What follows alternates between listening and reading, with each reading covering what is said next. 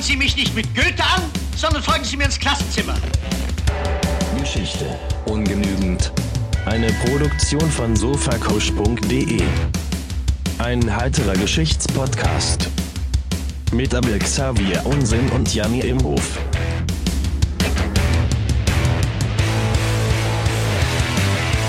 Oder auch ein Grammatik-Hilfsprogramm. Oh, das wäre das wär ganz geil. So Grammarly, die haben also, machen doch sowieso so viel Internetwerbung. Und jetzt haben wir schon ein gratis, äh, haben die einmal gratis erwähnt und beim nächsten Mal halten wir die Hand auf. Genau. Ähm, ja. Hallo Ja. und Herz, ja, oder? Hallo Oder? und Geht los, würde ich sagen. Oder? Ja, ich würde sagen, es geht los. Ich fange, ich versuche nochmal anzufangen. Ja, Äh, ich, ich fall dir auch noch mal ins Wort während des Anfangs. Super lieb. Ha- Hallo und herzlich willkommen zu Geschichte ungenügend Fußnoten. So nennen wir jetzt nämlich unsere Kurzfolgen, die wir hier zwischendurch mal einstreuen. Einmal, um euch die Wartezeit für die langen Folgen zu verkürzen und um ein bisschen Nachtrag zu machen aus den älteren Folgen, weil mir und Abel Xavier Unsinn, der heute auch wieder mit dabei ist, hallo, Uh, uns fällt immer nach der Folge ein, was wir noch hätten mal machen können und ganz oft und vielen Dank an euch alle, weisen uns auch Leute darauf hin, was wir vergessen hätten, was wir noch mehr hätten machen sollen, was einfach galoppierend falsch war. Und da haben wir heute zwei Nachträge zu unserer letzten Folge über, über das chinesische Essen in Deutschland. Und wir haben noch eine kleine Anekdote über was ganz was anderes. na, da bin ich aber gespannt. Ja, absolut. Ja, vielleicht noch mal ganz kurz. Wir machen einen heiteren Geschichtspodcast. Normalerweise bereite ich eine längere Geschichte vor. Heute bereite ich eine kürzere Geschichte vor. Du bist unvorbereitet? Wie immer. Wie ich habe mich nur vorbereitet unvorbereitet. auf meine Errata. Ja, das war nämlich ganz, ganz toll. Wir haben zum einen, ja, fangen wir mal mit der mit der Serie an. Da hatten wir äh, zuletzt letzte Woche drüber gesprochen, ähm, dass es eine Mystery-Serie gab, die im Teufelsmoor, habe ich das richtig in Erinnerung Richtig, spielte? richtig. Das Teufelsmoor Oh. bei Bremen, also es gibt ja nicht so wahnsinnig viele Naturwunder hier in der norddeutschen Flachlandschaft. Das äh, äh, Teufelsmoor ist eine ganz nette Sumpflandschaft, wo sich immer Millionen von Kranichen niederlassen. Aber eigentlich geht es vor allem darum, dass äh, wir erzählt haben, dass Roy Scheider in einer Mystery-Serie in den späten 90ern mitgespielt oder Anfang der 90er mitgespielt hätte. Konkreterweise ist es nicht äh, Roy Scheider gewesen, sondern sein äh, Lookalike, dessen Namen ich mir immer überhaupt nicht merken kann, namens Lance Henriksen, der nämlich ein in einer Serie namens Millennium Fürchte deinen Nächsten wie dich selbst, wundervolle deutsche Übersetzung wieder. Der hat da nämlich ähm, an, ja, der hatte so die Fähigkeit, irgendwelche Morde mitzuerleben, nachzuerleben. Und da spielte eine Serie eben in Norddeutschland und der Verweis war eben mit Roy Scheider völlig falsch. Es lief auch späte 90er und es war eine kleine Crossover-Nachfolgeserie von Akte X. Dieser Crossover ist aber wohl ein bisschen gescheitert, sagt das Internet. Und ähm, es war einfach von dem gleichen Creator, wie äh, der Akte X geschrieben hat. Eine äh, lustige Folge über Sachen, die in Norddeutschland passieren und amerikanische Serien, die Norddeutschland nachmachen. Die waren ganz schlüssig, bloß eben was nicht schlüssig war, war, dass dort Props verwendet wurden, die es in Deutschland zu der Zeit noch nicht gab, nämlich Takeaway Coffee. Ja, so sieht das mal Und aus. den hatten dann die und den hatten dann die Polizisten immer im Pappbecher. Und der Pappbecher genau. kam aber erst ein bisschen später nach Deutschland an mit der, mit der Starbuckisierung des Kaffees. Ja. Genau. Ja, jetzt heißt die Folge aber Reuscheider nach Reuscheider. Ich glaube, wir lassen das mal drin. Auf jeden sorry, äh, sorry, Lance, Lance Henriksen und Lance sorry, Henriksen. Reuscheider. Das ist euch aber wahrscheinlich nicht zum ersten Mal passiert. Ja. Am Ende sehen beide auch noch James Woods ein bisschen ähnlich. Absolut richtig. Bei der Geburt getrennt.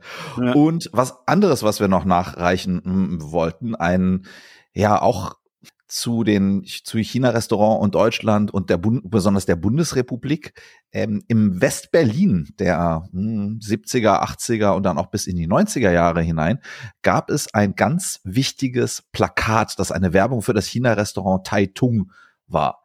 Und auch von mit einer Person muss man sagen, die auch für die BRD der 70er, 80er Jahre steht, wie ja irgendwie auch wenig andere Personen, finde ich. Also das, was das Entertainment in der BRD angeht, eine ganz zentrale Person.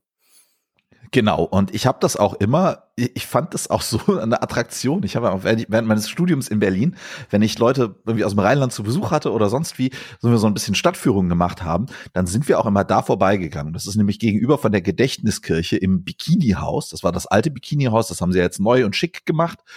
Und da hing an einer Säule ein Werbeplakat. Das könnt ihr mal googeln. Äh, Harald Junke, Taitung. Es war nämlich Entertainer, Schauspieler, Sänger Harald Junke sitzt mit rotem Kopf, feistgrinsend vor einer fettbraun glänzenden, riesengroßen Peking-Ente und freut sich so sehr. Und man Und, sieht, dass dieses ja. Plakat so ungefähr wahrscheinlich 1981 aufgenommen worden ist, vermute ich mal. Und es hing da aber auch bis locker in die Zehnerjahre hinein.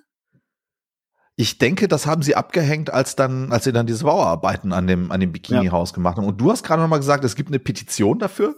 Ja, es gab eine Petition, hat das Internet mir gerade zugespült, äh, dieses Plakat wieder aufzuhängen aus dem Jahre 2018, hatte aber dann mit zwölf Supportern nicht ausreichend äh, äh, äh, Movement bekommen, um diese Petition jetzt auch wirklich nochmal in eine Öffentlichkeit zu bringen, die da etwas Einfluss gehabt hätte, um das auch wirklich durchzusetzen.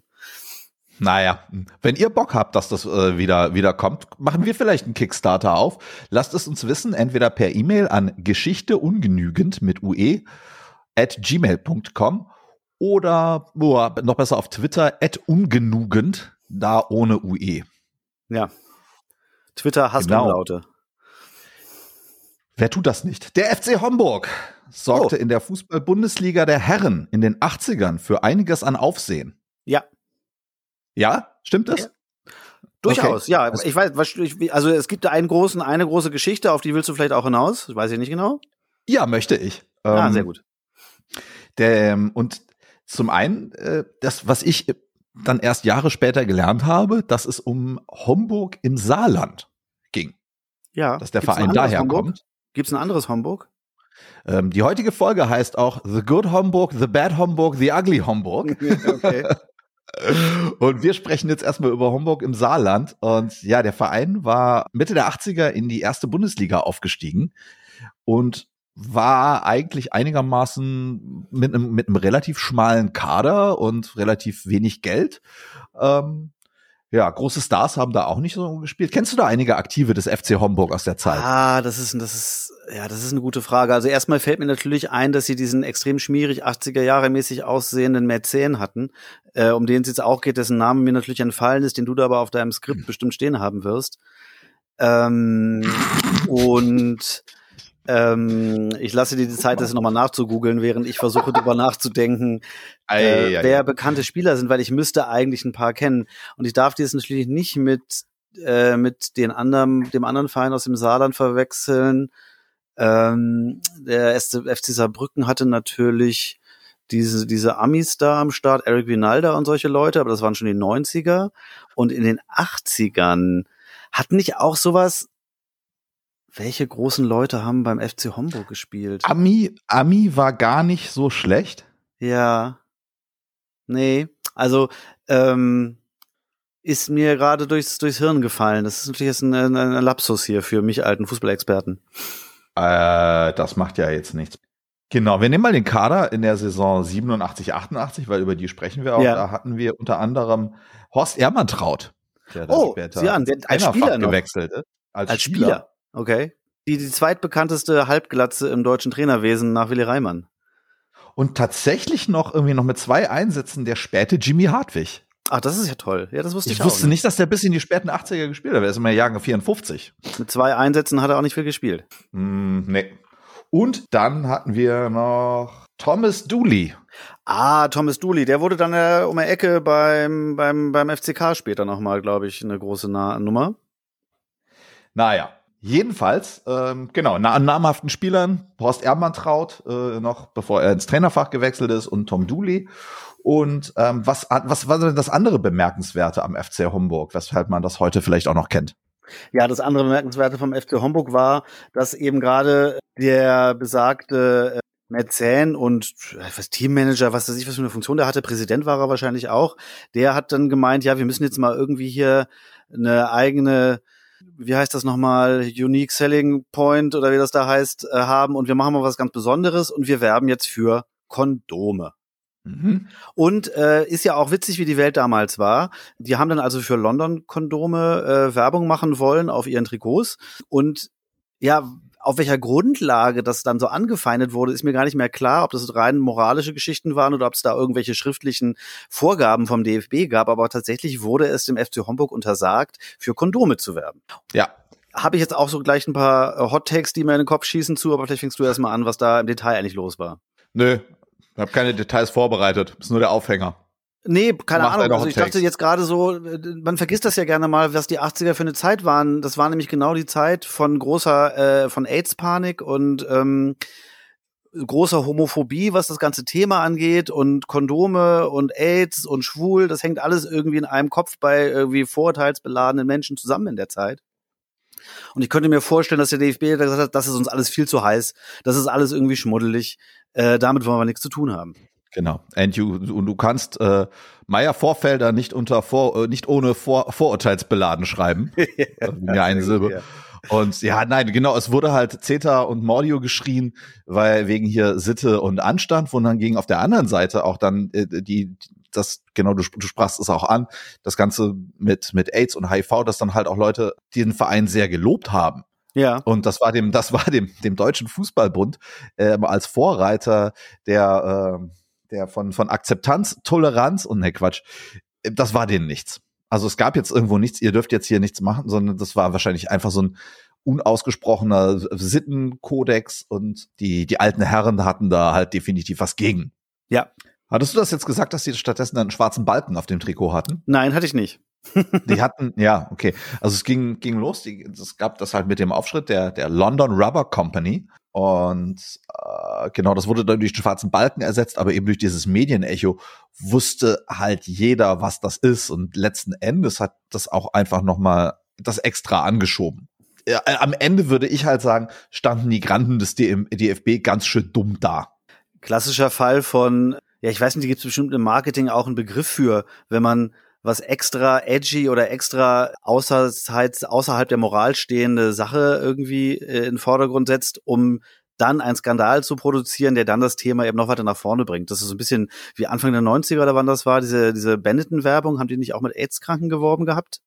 Genau, da gab's ein, ähm, da gab's ein Plakat AIDS mit einem nackten, nackten Hinterteil und ich glaube, da war so ein Stempel auf dem auf dem Purpose mit äh, HIV positive oder so und das gab auch ein großes großes Hallo und dann wenn wir schon dabei sind, gab's ja auch dann äh, in der Zeit auch diese wunderschönen Spots der wir Bundeszentrale für Aufklärung, äh, ich weiß ich krieg den Namen, Bundeszentrale für gesundheitliche Aufklärung. Ach so, klar, ja, ja, ja. Die haben dann diese tollen Werbespots gemacht mit Ingolf Lück und Hella von Sinn. Kennst du das noch? Oh, das ist, äh, ich weiß nicht mehr, welchen Namen sie ihrer Kollegin zuschreit. Auf jeden Fall ist Hella von Sinn, sitzt an der, sitzt an der Kasse und Ingolf Lück, jetzt, mein, mein, mein, mein Podcast-Kollege zieht seine Jacke aus und macht sich gleich mal kampfbereit vor Freude. Ja, also Hella von Sinn sitzt an der Kasse, Ingolf Lück ähm, kommt, steht an der Kasse, druckst so ein bisschen rum, immer mit dem Klischee, oh Gott, ich kaufe äh, Kondome, das muss ich vorsichtig sein. Und Hella von Sinn schreit dann quer durch den Laden, Inge, oder was, was kostet denn Hm. die Kondome?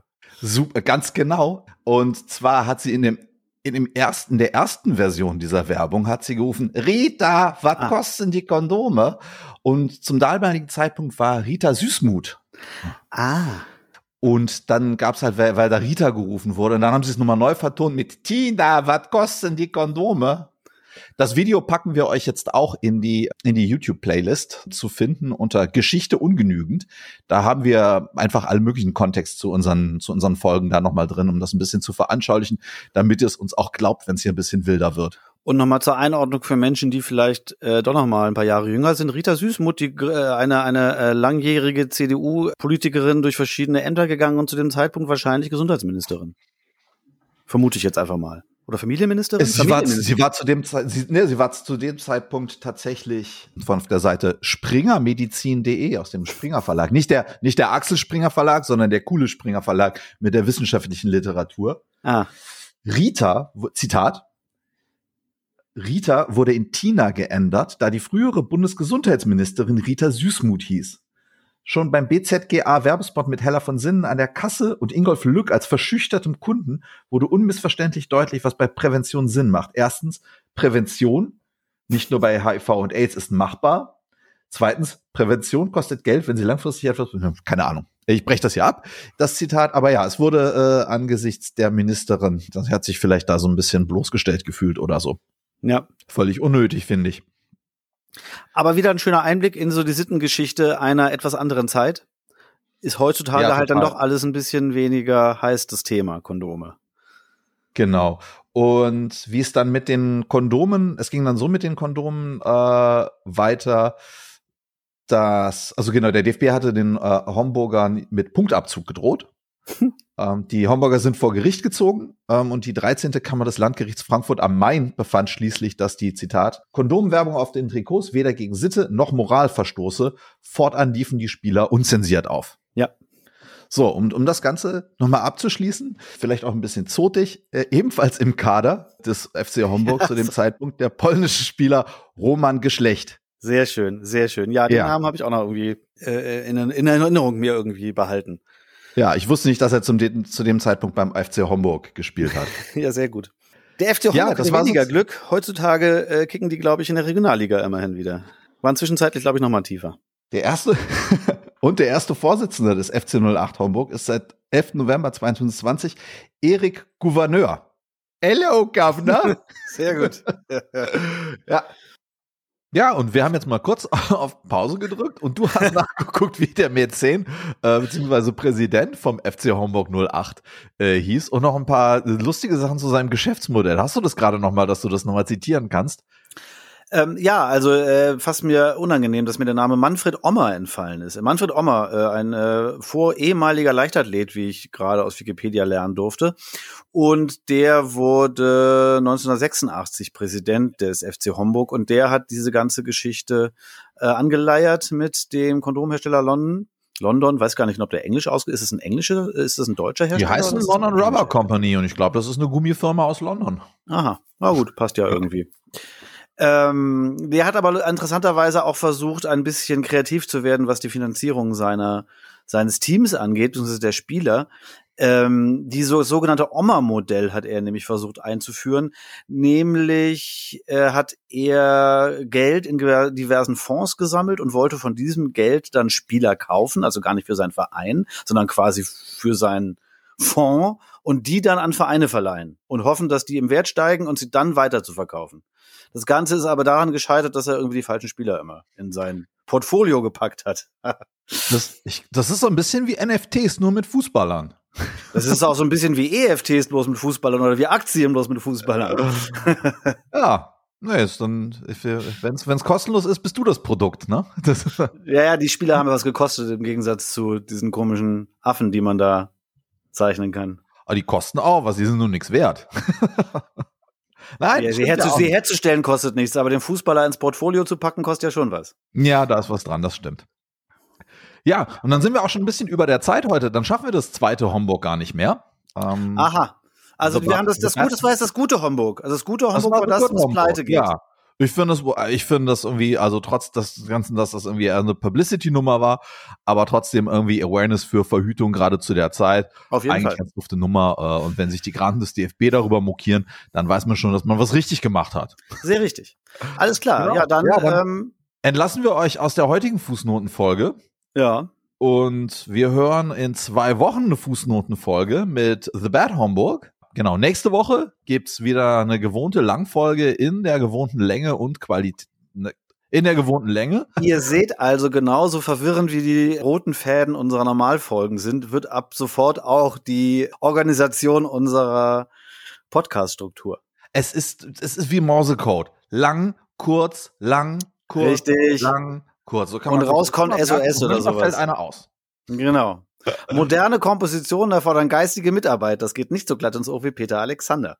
Großartig. Ist aber ein Loriot-Zitat, oder? Aber absolut richtig. Dann musst du es jetzt aber auch finden und in unsere Playlist reinpacken. ah, okay, das ist der auf YouTube und. Spotify. Selber schuld. Und wir alle anderen hören uns in einer Woche oder zwei Wochen oder wann immer ihr wollt, weil das kann man ja beliebig abspielen, äh, wieder. Und bis dahin bleibt uns gewogen. Und Bis macht's bald. gut. Tschüss.